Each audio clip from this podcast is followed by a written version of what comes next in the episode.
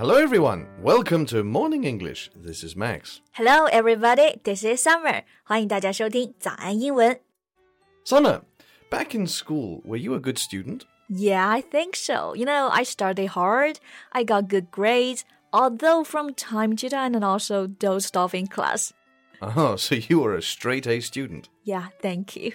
我 Max 原来也会彩虹屁啊！他刚说我是 straight A student，就是说我成绩很好，是个学霸。 So Max, can you explain a little bit why people say straight A student? That's because in many grading systems, teachers give A, B, C, D, E, or F, sometimes even G and O, mm-hmm. instead of marks like 80 or 90, etc. Mm-hmm. Grades like A star and A plus are the highest. So if you get straight A's, it means you excel in all of the subjects. Got it. So what about O? What does O mean? Ah, O is interesting. It means completely fail, like no marks at all, So zero. zero. Yeah. I see. 所以就是不同的评分系统啊，给的这个等级不一样。在国外呢，有的地方是当然给分数吧，但有的地方也是给 A、B、C、D、E。所以你如果每门成绩都是 A，就是特别优秀的学霸了。所以以后说学霸，大家就不要说什么 study bully or study god，对应的呢，只用这个就好了，a straight A student。 So Max, were you a straight A student? Me? No. In my teenage years, I knew I was clever, so I didn't really waste my time studying all the time. I was more like the kind of person who would call a straight A student a nerd.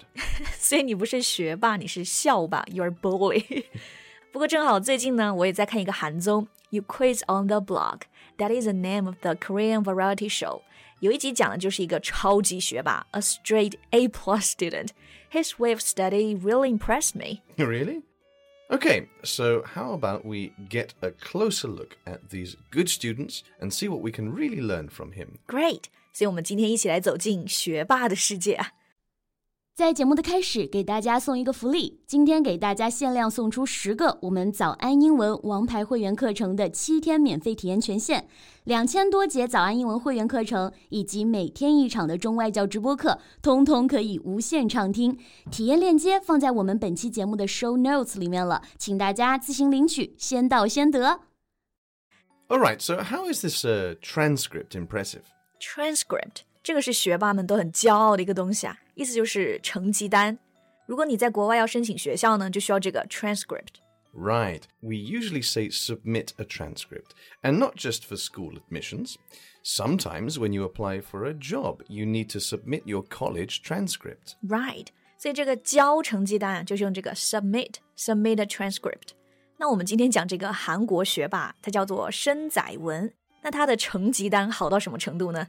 ？You know, he has been accepted to six top medical schools in South Korea. I know how tough it can be to get into medical school in South Korea. The college entrance examinations there are so highly competitive. Exactly, and he passed six. 大家都知道，韩国的医学院也是相当难考啊。那很多好学生他才敢报一所，但这个学霸小哥他报了六个学校，而且六个学校都要他，感觉就是韩国的江直树了。 I bet when people asked him, How did you pass all the exams? He must have just said things like, I don't know, I just did. Wow, Max, I'm giving him a big thumbs up. That is exactly what he said. 我觉得 Max 真的很了解学霸，一猜一个准。真的啊，别人问他怎么考上的，他就说是 I don't know, I just did。我也不知道，我就那么考上了。 Ah, interesting. Anyway, in English, there are some other words that we use for this group of students. 就是在英文中呢，有其他的方法来说学霸，是吧？Okay, so what else can we use? Well, we can use this word overachiever. So it's made of two words, over and achiever.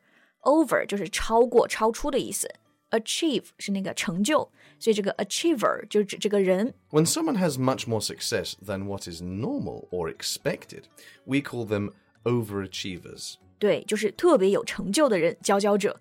那在学校就是妥妥的学霸了。And here, this word has a prefix over, and its opposite is under. So, if we say someone is an underachiever, does that mean that they're not good at studying? Yeah, you're right. Students who often fail the exams, uh, who always fall behind in class, and those who don't study hard can be called underachievers. Got it。然后英语中其实还有很多这样子一对一对的词啊，前缀相反的意思也就相反。比如我们刚刚说 overachiever 学霸，然后这个 underachiever 就成绩不好的人。类似的还有 overcooked 做饭做过头了，然后反义词就是 undercooked 没煮熟了。 All right, here's another interesting word that I'd like to talk about curve wrecker. Curve wrecker is that one word or two words? Uh, oh, two separate words. The first word is curve. Uh, curve meaning the line that bends gradually. 哦，就是线条曲线那个 curve，对吧？第二单词是 wrecker，How do you spell that? Oh, that's a W R E C K E R. Wreck, with the suffix er, er. 呃，wreck means to damage or destroy something。哦，就是那个破坏那个 wreck。我相信那个《无敌破坏王》那个动画片里的主角啊，就是 Wreck-It Ralph。yeah, right, exactly. Yeah.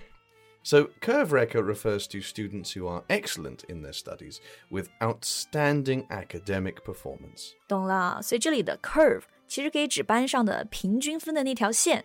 那学霸嘛，成绩太好了，总是把这个平均分呢拉高了一大截，破坏了原本的曲线，所以叫做 curve wrecker。 Exactly. Uh, so, Summer, how would you feel if you were the curve wrecker? Would you feel good about it? Yeah, I think the name itself is kind of, you know, badass. The curve wrecker, the girl who wrecked the curve. right. It may sound good, but you know, this phrase originated as a derogatory term. They might think a curve wrecker is a teacher's pet or an attention seeker. 就是有人看到学霸呢，就会觉得他们很厉害，向他们学习；但也有人看到学霸就眼红，所以有时候这个 curve wrecker 有时候带一点点贬义，是吧 Right, so be careful how and when you're using them. ？Got it. Speaking of which, let's talk about how these curve wreckers study, and then we can learn from them. Okay. So, from that Korean show you watched, uh, what, what did you say about that study? Oh, in the show, 申载文 shared some tips，让他分享自己的一些学习方法。第一个就是说他怎么来解决学习中遇到的难题。Like when he came across the problems or puzzles, he will write them down in his notebook. I see. I guess that's because uh, sometimes the puzzles can't be solved overnight. And with some inspiration and hard work, the problems then can be solved. You're so smart. Thank you. 就是 Max 说的这个意思啊，就是学习的时候嘛，你可能遇到难题就丢到一边，就不想去解决了。但是这个我们的韩国江直树小哥呢就很重视，会把它写到笔记本上，一定要弄个明白。Um, okay, and here's another one. Max, did you know the International Mathematics Olympiad? Yeah, a mathematical Olympiad for pre university students. Or to be more specific, smart students. Right，这个 International Mathematics Olympiad 就是国际奥数了。所以，我们其实平常总是说小孩子学奥数嘛，它的简写不是什么超级深奥的数学啊，而是这个国际数学奥林匹克。所以，这个韩国小哥呢，他也学奥数。那学奥数的时候啊，一道题他能花半年的时间去钻研了。 So he's really passionate about this. Right. And when he makes a plan, he'll definitely stick to it. Unlike many people's New Year's resolutions. Yeah, right. 所以你看他计划好，执行力又强，爱思考，然后又有热爱，想不成为学霸都难吧？ And I think for us, we don't have to feel stressed when learning their stories. Instead, we can truly learn from them and make ourselves a little better every day. That's right. 有学霸的世界还是美好的嘛，因为大家都在很努力的变得更好。 Unfortunately, that's all the time we have for today. Thank you so much for listening. This is Max. This is Summer. See you next time. Bye. 今天的节目就到这里了。如果节目还听得不过瘾的话，也欢迎加入我们的早安英文会员。 成为会员，您就可以无限畅听我们每天一场免费的中外教直播课，以及两千多节原创系统课程了。